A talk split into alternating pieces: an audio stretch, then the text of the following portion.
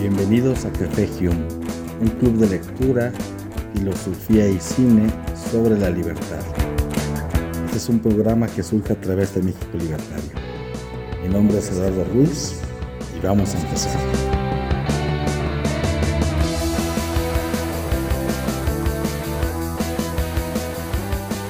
Un cordial saludo, estamos iniciando nuestro siguiente episodio de Café Hume y hoy tenemos el, honor de contar con la visita de Gloria Álvarez. Como todos ya saben, ella es politóloga, escritora, eh, tiene libros como El engaño populista, Cómo hablar con un progre, Cómo hablar con un conservador, y además de ser uno de los grandes referentes en América Latina y el mundo eh, sobre las ideas libertarias. Y en estos momentos, bueno, vamos a platicar un poco sobre eh, su candidatura a la presidencia en Guatemala. Y bueno, primeramente darte la bienvenida, Gloria. Mi nombre es Eduardo Ruiz y, y comenzamos. Un cordial saludo, Gloria.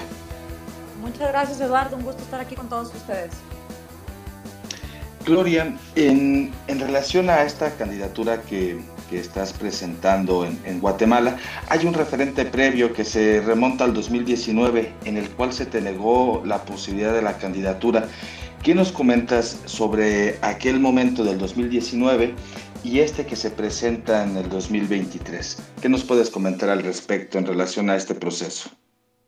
Pues mira, en el 2019 mi mayor intención con esta candidatura presidencial era poner a evidencia de los guatemaltecos mucho mejores ideas y propuestas más claras que las que los candidatos presidenciales estaban presentando. Eso sigue exactamente igual. De hecho, la institucionalidad en Guatemala en estos últimos cuatro años no ha hecho más que disminuir.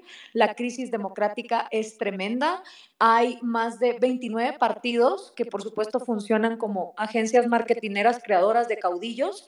No hay ninguna propuesta. Hay candidatos tránsfugas que se han salido de los partidos que fueron inscritos eh, en enero de 2000. 23, que fue cuando ya el Tribunal Supremo Electoral podía empezar a inscribir candidatos y a su vez el Tribunal Supremo Electoral eh, tiene a su sistema operativo colapsado diciendo que no tienen la capacidad ni siquiera para inscribir candidatos. Estas situaciones, comparadas a las del 2019, ponen la democracia de Guatemala en un punto muchísimo más peligroso y frágil, con lo cual una candidatura como la mía, cobra mucho más relevancia que en la del 2019. Y esta vez siendo mucho más enfática en lo que sí se puede lograr, que es completamente legal, y es que se me invite a un debate presidencial.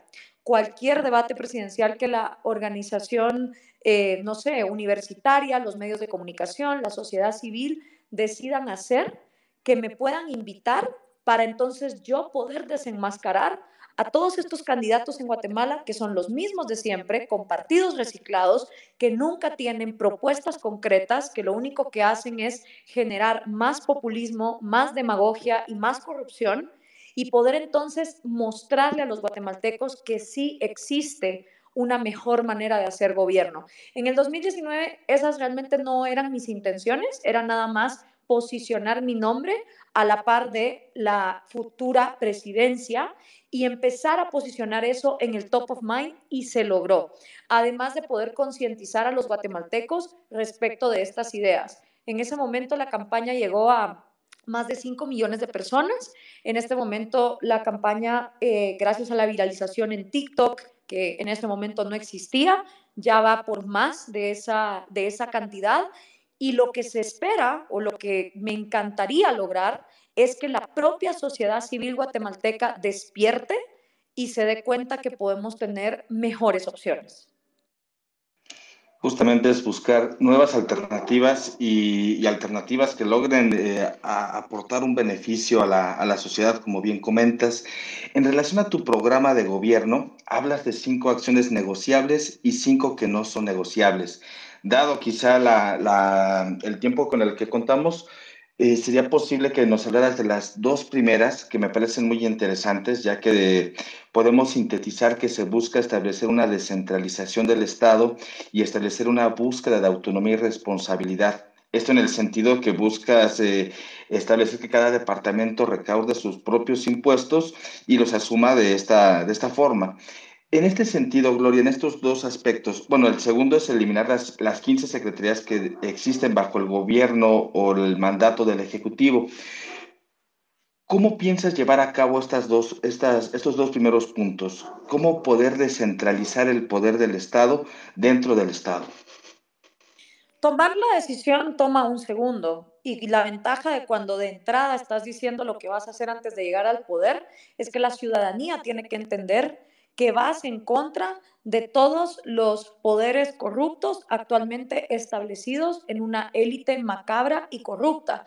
Y que si la ciudadanía no te apoya en los cambios que te eligió para hacer, entonces no va a servir de nada. Eso tiene que estar claro. Pero tomar la decisión ejecutiva, esa se toma en un día. La descentralización simplemente se puede dar una vez el mismo poder del Estado toma esa decisión. Así de rápido como cayó el muro de Berlín, así de rápido como se instituyeron los Estados Unidos en 1776. O sea, la decisión se toma. Ahora, que toda la venganza que va a venir de regreso de los actuales poderes que se benefician de la corrupción macrocefálica que hoy se encuentra concentrada en la ciudad capital de Guatemala, se te van a querer venir encima y van a querer hacer todas las artimañas que siempre hacen, bloqueos en carreteras, presiones políticas, amenazas de muerte, por supuesto que van a pasar.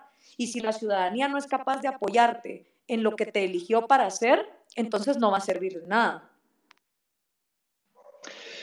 En materia de educación y tecnología, me recuerda un poco a este elocuente discurso que diste en el 2014 en el Parlamento Iberoamericano de la Juventud en Zaragoza, España, donde hablabas de la importancia que tiene el llevar la educación y la tecnología a los jóvenes, cambiar justamente esta conciencia de la que nos estás hablando para evitar la manipulación y, pues eh, el extravío en las ideas. ¿Cómo piensas abordar en tu programa lo que corresponda a la educación y a la tecnología? Descentralizándola por completo. Bueno, para empezar, esta campaña es un referente del poder de la tecnología, porque como lo digo, es una campaña 100% ecológica, no tiene vallas publicitarias, no tiene contaminación visual de esa que hace tanto daño en toda Guatemala, donde los partidos políticos tapizan hasta las piedras con, con su contaminación. Es una campaña que no tiene dinero en narcotráfico, no tiene dinero de ningún empresario. Eh, es una campaña que simplemente se basa en que a través del poder de la tecnología llegue a todos los rincones de Guatemala, lo cual es posible porque Guatemala es un país donde, si bien la gente a veces no tiene hospitales, no tiene escuelas, no tiene agua potable, sí tienen un teléfono inteligente y cada vez más conectado a Internet para poder tener acceso a esta información. No solo eso, los cuatro millones de guatemaltecos que están en el extranjero, que son los que mantienen al país y que es realmente una cosa em, tristísima que ellos no puedan votar. Entonces, eh, esta campaña está demostrando que la tecnología es bastante eficiente en llegar a cualquier rincón. Dicho eso, la educación tiene que hacer exactamente lo mismo. Y mi plan de gobierno eh, tiene contemplado la eliminación del sindicato marxista de Joviel Acevedo, que lleva décadas de una manera dictatorial robándose más de 93 centavos de cada quetzal de los 15 mil millones de quetzales que están diseñados para el Ministerio de Educación. Entonces, si de cada quetzal que los guatemaltecos pagan en impuestos para educación, 93 centavos son robados, ¿Cómo pretendemos tener escuelas que funcionen? Y la única manera de aniquilar eso es aniquilando ese sindicato, descentralizando por completo la educación en Guatemala y también implementando la competitividad dentro de los colegios y las escuelas con el sistema de vouchers educativos que funciona perfectamente en Suecia, que fue diseñado en su primer momento por el libertario Milton Friedman. Y este este sistema de vouchers educativos empodera a los padres de familia para ser ellos los verdaderos protagonistas en la toma de decisiones respecto de a dónde mandar a sus hijos a las escuelas, al mismo tiempo que obviamente se elimina ese sindicato marxista que hoy por hoy tiene centralizada la corrupción del sistema educativo en Guatemala, que es uno de los sistemas más nefastos, vergonzosos, obsoletos, atrasados, con decirte que la UNAM de Guatemala, la Universidad de San Carlos, em, que está parada desde hace tres años, también está cooptada por mafias corruptas con lógicas marxistas, como la mayoría de universidades estatales de América Latina, y nadie hace nada por cambiar esa realidad. Entonces, a todos los niveles educativos, Guatemala no obedece a una descentralización, a una libertad educativa donde realmente el estudiante tenga poder de elección. En este sentido, eh, podemos pensar que se busca establecer la separación de gobierno y economía, donde el gobierno cumpla las funciones inmediatas que son la seguridad y la justicia y que se establezca una economía libre para permitir el sano desarrollo de los individuos. Pero aquí viene, viene una, una pregunta que te quiero hacer, Gloria. Em, basta con un cambio de conciencia social para, para desprenderse de esas ataduras que se remontan a, a generaciones, realmente eh, cómo podríamos encontrar o cómo buscas encontrar esta fórmula para superar aquel eh, pasado tan, tan agobiante que se ha dedicado a lo largo del tiempo a crear ideología y no propiamente una, una doctrina política, una doctrina filosófica. ¿Cómo superar, cómo lograr superar ese populismo que ha acompañado recientemente la, la región en América Latina y también que históricamente el ciudadano promedio cree que el, gobierno es un agente protector? Es muy difícil este, encontrar quiénes son las personas que realmente van a casarse con tu plan de gobierno, porque cuando estás hablando de ideas, ideas revolucionarias, no se trata de un sector social, no se trata de una edad específica o de una eh, región en específico. Tú nunca sabes cómo las ideas de la libertad van a penetrar. Entonces, eh, hay un escrito que, que yo hice hablando de quiénes podrían ser los potenciales votantes de este tipo de ideas. Y ahí es donde yo digo que soy la presidenta de los más jodidos de Guatemala. Soy la presidenta de la niña de nueve años que resulta embarazada después de haber sido violada por su papá, su abuelo, su tío o su hermano. Soy la presidenta de los chicos homosexuales que han sido golpeados e insultados por otros chicos que aprendieron a odiar lo diferente en sus casas mientras le han dado la espalda a los diferentes en su propia familia. Soy la presidente de El Rubiecito o del Indito, que saben que el racismo y el clasismo son tonterías, porque todos somos una licuadora genética. Soy la presidenta de los que contrabandean productos en las fronteras de México, porque en otros países son más baratos. Soy la presidenta de las 98 víctimas que de cada 100 crímenes que se quedan sin justicia en el actual Ministerio Público no tienen respuesta. Soy la presidenta de los que están hartos de la corrupción del parásito de Joviel Acevedo, que es el sindigarca que lleva años robándose el Ministerio de Educación y de los encapuchados de la Universidad San Carlos de Guatemala. Soy la presidenta de los que están hartos de pagar sobornos para hacer sus negocios funcionar mientras las oligarquías están protegidas por ley. Soy la presidenta de los que están hartos de que el gobierno sea el dueño del subsuelo y del agua. Soy la presidenta de los que tienen la valentía de gobernarse a sí mismos y de toda la gente en los departamentos de Guatemala que está harta de que la corrupta ciudad capital se quede con su dinero. Entonces, esto es como un llamado a la rebelión de Atlas. Y los Atlas del mundo los puedes encontrar en diferentes rincones. No depende de su edad, no depende de su estatus, no depende de su color de piel, es una cuestión de mentalidad. Y obviamente este tipo de experimentos sirve para ver cuánta gente en Guatemala está lista para el cambio. Y puede que yo me equivoque, puede que ahorita la cantidad de gente que yo pueda acumular sea muy poca, pero vale la pena hacer el intento, porque si seguimos pensando que solo la mentalidad populista triunfa en América Latina, vamos a seguir teniendo campañas populistas. Definitivamente. Gloria, manejas también que hay cinco puntos no negociables y cinco puntos negociables en tu programa de gobierno. Ya mencionaste algunos aspectos, por ejemplo, sobre el, aborto, sobre el matrimonio entre homosexuales. Eh, ¿Cómo podemos entender eh, estos dos pilares que rigen propiamente tu propuesta electoral? Hay cinco puntos que son no negociables por qué no son negociables y los otros cinco puntos por qué sí son negociables. Los cinco puntos que no son negociables son el producto de más de una década de estarme quemando las pestañas, estudiando toda la maraña de corrupción, de desestabilidad que es el gobierno de Guatemala. Y es la manera más sencilla en que yo pude resumir lo que es no negociable para que las cuestiones en Guatemala cambien. Si esas cosas no ocurren, no importa quién sea el candidato, puede ser el gerente de Tesla, si les da la gana, o de Google, que la cosa no va a funcionar porque no se trata de personalidades, se trata de cambiar el sistema. Y fue mi manera de hacerlo de una manera sencilla en un país de analfabetas donde hasta la gente que sabe leer no lee ni un libro al año.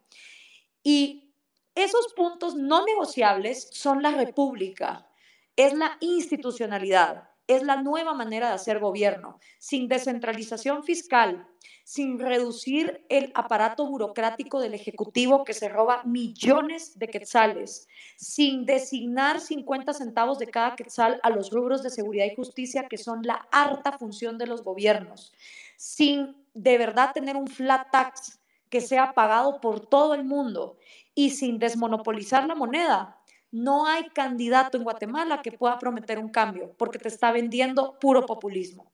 No hay manera. Si esas cosas no cambian en Guatemala, no importa quién llegue al poder, la corrupción va a continuar. Y las otras cosas negociables realmente son una invitación para que Guatemala se ponga a pensar si quiere seguir viviendo en la doble moral y en la hipocresía en la que vive y pongo 10 diferentes acciones para que la gente escoja 5.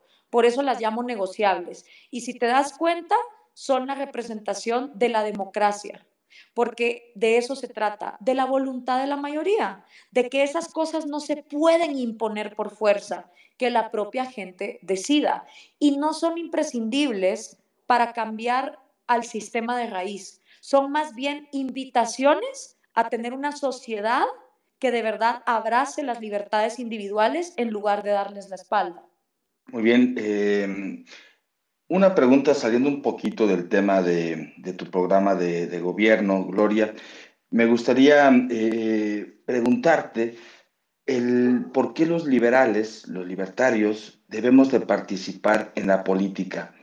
Y no solamente es una participación al estar pendientes e, e, informados, sino también actuar, como el ejemplo que tú estás dando, comenzar a actuar dentro del ámbito político. Sobre este, sobre este punto del por qué hay que participar y actuar en la política, yo te quiero preguntar lo siguiente, agregando esta, esta cuestión. Tú te lanzas como un candidato independiente. Eh, esto nos quiere decir también que no es posible encontrar un cambio radical dentro de las estructuras ya hechas, dentro de los partidos ya consagrados. ¿Cómo podemos entender este fenómeno al que Gloria Álvarez está enfrentando como una candidata independiente? No hay manera de ser parte de un partido político en Guatemala o de formarlo sin desembolsar por lo menos 10 millones de quetzales en corrupción. Y quien diga lo contrario te está mintiendo por la cara.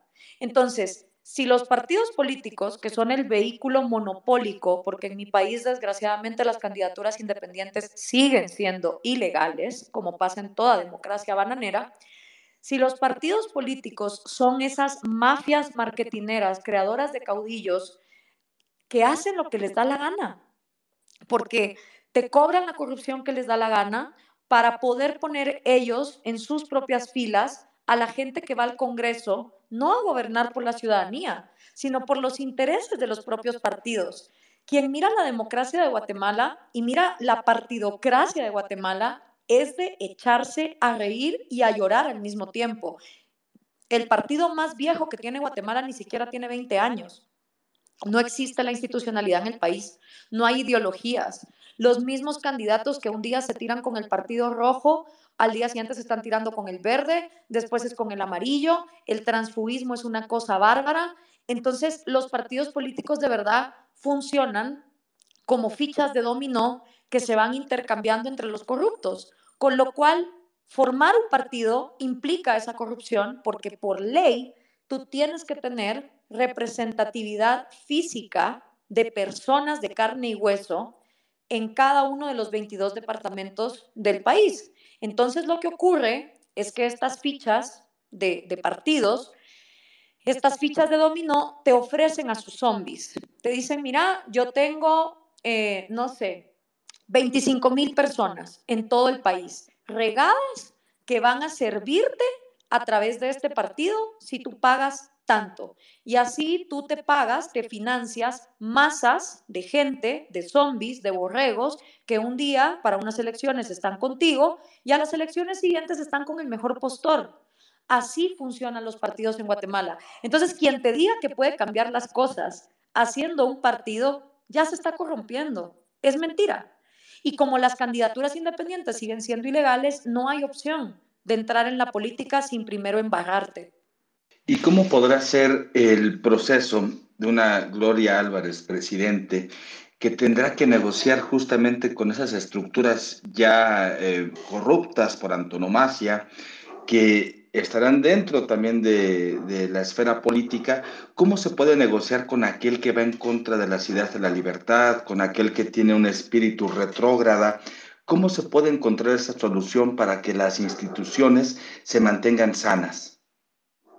No puedes negociar con quien odia la libertad, porque evidentemente siempre va a ir en contra de la libertad. Esta es la razón por la que negociar con la derecha conservadora y corrupta, liberticida, no funciona y nunca ha funcionado para los libertarios, que siempre terminan absortos por, por estas estructuras eh, asesinas de la libertad individual y también de la libertad económica, porque son los primeros, los derechistas, en estar poniendo proteccionismos y privilegios monopólicos, en aplaudir el, contrabando como que fuera un delito cuando no es más que el libre comercio de las personas.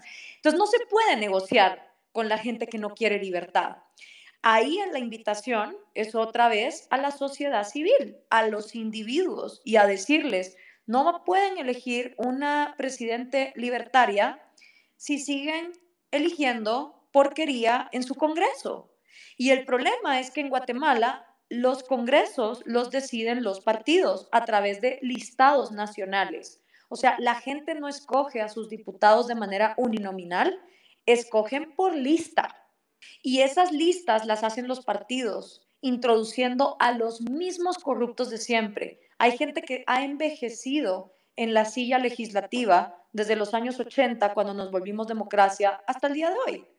Entonces, si la población no entiende que los presidentes no son magos con una varita mágica para cambiar las cosas y que ellos son los principales protagonistas en elegir un legislativo que abrace la libertad, el proyecto definitivamente no puede funcionar. Ahora, para que eso pase, lo crucial y fundamental es llegar a un debate. Y es vergonzoso que estas son las fechas, que en Guatemala todavía no se sabe cuándo va a ser el primer debate presidencial, cuando las elecciones son el próximo 25 de junio.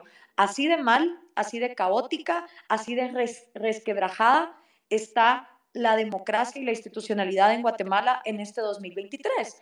La, la ganancia es que en Río Revuelto, ganancia de pescadores. Y como hay tanto caos, también se presta a grandes oportunidades. Y si yo logro llegar a un debate, una de las cosas que puedes evidenciar es la necesidad de tener un legislativo que también abrace la libertad y para eso la gente tiene que decidir si va a seguir aceptando que los partidos les jueguen al son que ellos les tocan con las candidaturas independientes siendo ilegales y con los estados eh, los, listados nacionales siendo la regla. Muchas gracias, Gloria. Eh, vamos a abrir eh, tres participaciones. Si alguien quiere solicitar la palabra para, para hacer alguna pregunta, Gloria, solamente les pediré que sean muy breves para, para poder abstraer mayormente el tiempo. En lo que lleguen estas solicitudes, quiero recordar que México Libertarios es una organización que promueve justamente las ideas de la libertad Y, vamos a contar eh, a través de México Libertario con la invitación que se le hizo a Antonini de Jiménez, que va a estar en México del 6 al 10 de marzo. Se va a estar presentando mm, en distintas partes de la República, como la Ciudad de México, Guadalajara, León y Querétaro. Así que, bueno, estarán, estarán siendo mm, expuestas las publicaciones para que sigan el recorrido de Antonini de Jiménez en México. Em, si alguien solicita la palabra, adelante. Mientras, te quiero preguntar, em, un tanto oportunista en este momento, ¿cómo entiendes tú lo que está pasando actualmente en México? Conoces muy bien eh, eh, nuestro país. también nos aproximamos eh, pronto, en, en un periodo breve ya, también a un periodo electoral. ¿Ves alguna viabilidad al escenario político que se enfrenta actualmente México, alguna alternativa, porque no hay personas distintas, no hay personas como tú, lamentablemente, aquí en, en nuestro país que abran puertas o que den luces como lo que tú buscas hacer justamente en un debate y exponer a todos aquellos que no tienen los argumentos para defender eh, aquello que se le pueda llamar ideas. ¿Cómo entiendes tú el escenario actual en México? Posteriormente esta, a esta respuesta, vamos a dar la palabra a Eduard eh, Ocariz. Adelante, Gloria. Gracias. Es preocupante porque en México no hay oposición, o sea, obviamente está el tremendo gran esfuerzo del Partido Libertario, eh, que yo aplaudo y que ojalá llegue a muchísimo más. Ustedes sí tienen la figura de las candidaturas independientes legal, con lo cual si alguien quisiera replicar mi ejercicio en Guatemala, lo puede perfectamente hacer. Y encima sería una candidatura legal, porque las independientes aquí sí son permitidas. Dicho esto, es triste que en México no hay oposición y la poca oposición que hay está obsesionada con resucitar los cadáveres del PRI y del PAN, que no hay manera de ser resucitados. Entonces, la poca gente que se quiere meter a hacerle frente a este populismo que se vive en México, como que no le dan las alas para hacerlo por su cuenta. Quieren seguir bajo el ala del PRI y bajo el ala del PAN que en muchos aspectos son indefendibles, son insostenibles, entonces es, preocupante y es triste en ese, en ese aspecto. Definitivamente, y bueno, final, eh, al final del camino encontramos luces justamente en referentes eh, en las luchas por la libertad, algo que te constituye a ti y que justamente es un, es un ejemplo para, para no solamente Guatemala, México, sino para toda la, la región latinoamericana. Pero vamos a dar la palabra, van a ser de tres intervenciones, eh, las damos en, en consecutivo y ya, si gustas, Gloria, podrás dar alguna respuesta a estas eh, participaciones. Comenzamos con Edward y posteriormente con Alberto. Nada más les pido un poquito de brevedad, por favor. Seguro, muchísimas gracias, Gloria. Saludos desde Venezuela, Caracas. Eh, un honor siempre escucharte y, tenerte. Te pregunto algo. Eh, ¿No consideras que para vencer este monstruo deberíamos luchar desde adentro, porque como bien dices, este, no puedes postularte de manera independiente en tu, situación, en tu país, pero yo llevo esta misma lucha también, pero creo que desde adentro em, podemos empezar a hacer cambios paso a paso para poder lograr lo que queremos, una, mejor, y, una mejor situación democrática y, justamente basada en, el fundamento de los derechos humanos. Pero ¿no crees que tú desde adentro, que, apoyada por un partido político de estos, como bien lo has expresado, pésimos, pero ¿no crees que desde adentro podrías hacer realmente el trabajo y la mejor labor para encaminar lo que se, lo que se debería hacer?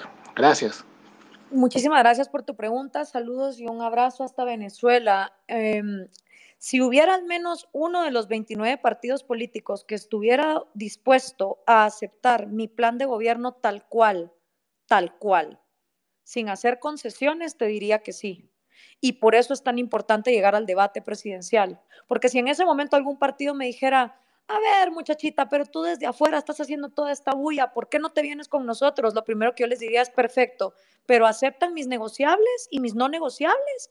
¿O van solo a empezar a amarañar para siempre hacer lo que hacen, que es dejar la libertad tirada por un lado para poder seguir corrompiendo? Porque yo respeto mucho a la gente que se mete al sistema, he visto grandes ejemplos de libertarios en América Latina que intentan hacerlo desde, desde adentro, desde una alcaldía, desde una diputación, y lo único que miro es que son golondrinas solitarias, que no logran absolutamente nada más que ganarse un cáncer por la cólera y la decepción que es que no pueden contra un sistema que está en contra de la libertad. Pero sin sabiendo eso, yo no le impediría a nadie hacer esa lucha.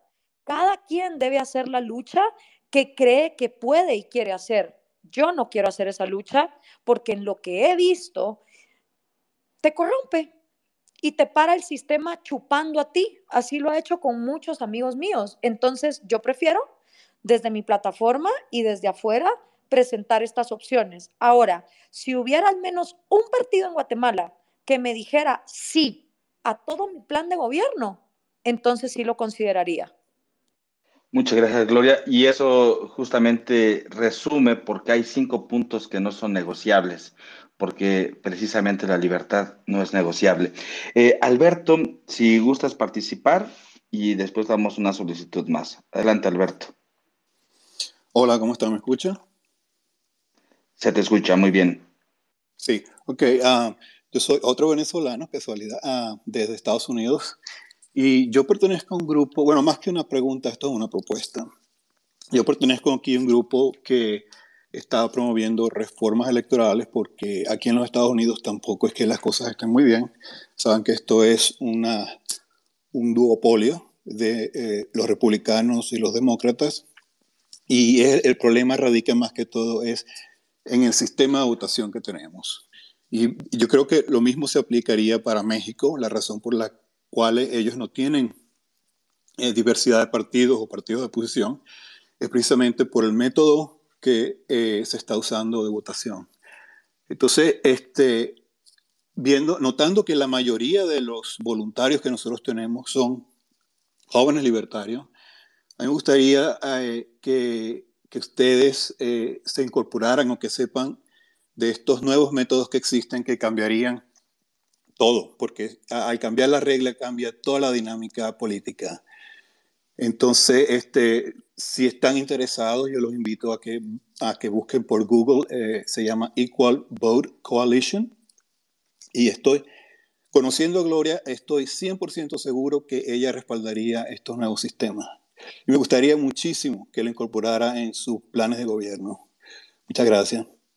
Muchas gracias a ti, Alberto, por, por esta gran eh, propuesta y oportunidad de Equal Vote Coalition. He escuchado acerca de ello y sin saber los detalles, te puedo decir que cualquier cosa que genera competitividad dentro de la política funciona, porque la libertad funciona. Los monopolios solo generan concentración del poder absoluto. Y ya sabemos que el poder absoluto corrompe absolutamente. Esta es una regla fundamental tanto para la economía como para la política. Si la política está secuestrada, en el caso de Estados Unidos, en un bipartidismo macabro, donde el Partido Libertario cada vez está ganando más votos, y no solo el Partido Libertario, los independientes, la gente que ya no quiere saber nada ni de los republicanos ni de los demócratas en muchos estados supera a la cantidad de gente inscrita tanto con los republicanos como con los demócratas. Es una cuestión preocupante. Entonces, cualquier alternativa que viene a brindar libertad y competitividad siempre es positiva para cualquier sistema. Por eso, por ejemplo, las criptomonedas vienen a generar competitividad al sistema bancario actual. Por eso las candidaturas independientes le vienen a hacer la vida imposible a los partidos políticos que durante décadas han tenido el monopolio. Por eso es tan necesario que se libere la economía para que las mafias y las oligarquías proteccionistas privilegiadas por los propios gobiernos ya no tengan en su mandato el poder hacer lo que les da la gana con los salarios. La competitividad siempre va a generar mayor eficiencia y mayor transparencia en el campo que sea. Entonces, cualquier alternativa que viene a generar eso es positivo. Muchas gracias, Gloria. Si alguien más eh, envía alguna solicitud para alguna pregunta, Gloria, es más que bienvenida. Eh, Gloria, en relación al escenario político que se vive actualmente en América Latina, vemos tristemente que se pinta de rojo nuevamente muchos sectores que antes habían eh, logrado desprender de cierta forma de esas doctrinas populistas o esas ideologías populistas. ¿Cuál es eh, el panorama que tú ves en los, próximos, años? Suponiendo que en estos momentos sigues posicionando tu nombre, sigues siendo un referente en Guatemala. En el caso que no fuera posible esta, esta presidencia, seguirás luchando por ella en el ámbito político y al mismo tiempo eh, en, esta, en esta cuestión retomar qué opinas, qué, qué, tanto influye justamente el entorno político, cultural e ideológico que está en América Latina eh, al pintarse nuevamente con estos gobiernos populistas o de izquierda que el socialismo esté de vuelta en toda la región, exceptuando algunos países como Uruguay, por ejemplo, eh, es la evidencia de lo fatal que lo ha hecho la oposición. Y por eso mismo las oposiciones actuales en América Latina no son la solución. No combates a un Lula con un Bolsonaro y por eso Lula vuelve al poder. No combates a los Kirchner con un Macri porque por eso Fernández está de regreso en el poder. No combates a una Bachelet con un Piñera porque por eso un Boric está en el poder. No combates a un Petro eh, con un Duque porque por eso Petro llegó al poder. O sea, creo que es evidente el absoluto fracaso de las oposiciones latinoamericanas ante la ola roja, miserable y genocida del socialismo del siglo XXI. Y por eso es tan importante hacer otras alternativas Guatemala, como no ha caído en un socialismo, eh, digamos, carnívoro, como diría Vargas Llosa en el regreso del idiota latinoamericano, mucha gente cree que entonces los problemas de Guatemala son por un libre mercado y un capitalismo rampante, cosa que no es verdad.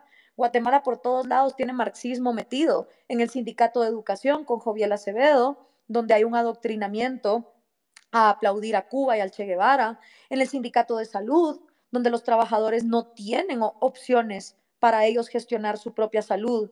En todas partes que se mire la lógica socialista, la derecha también le ha hecho el juego. Y por eso es, para mí, inútil aliarse a ella para hacer los cambios.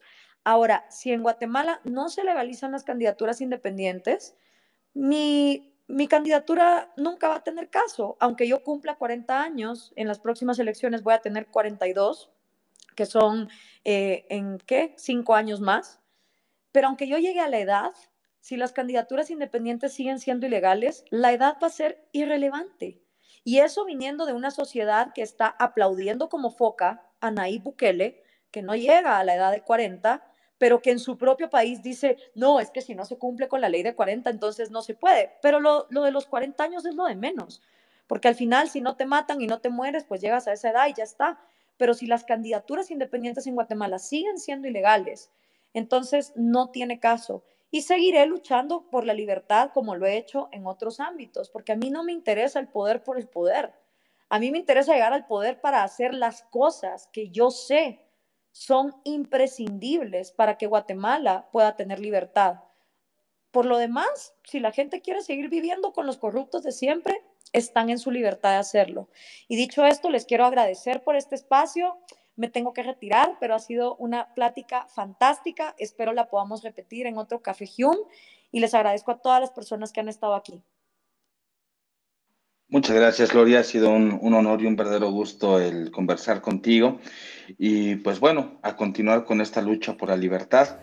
Les agradecemos a todos los presentes en esta, en esta noche y les recuerdo que estos programas son grabados y alojados en Spotify como, como podcast para que escuchen este y, los, eh, y todos los anteriores que hemos estado grabando. Gloria, muchas gracias, una excelente noche y seguimos, seguimos en pie de lucha. Un abrazo.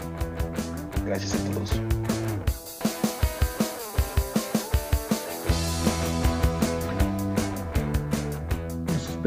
siguiente Café Hugh, que se transmite todos los lunes a las 7 de la tarde por Twitter Spaces.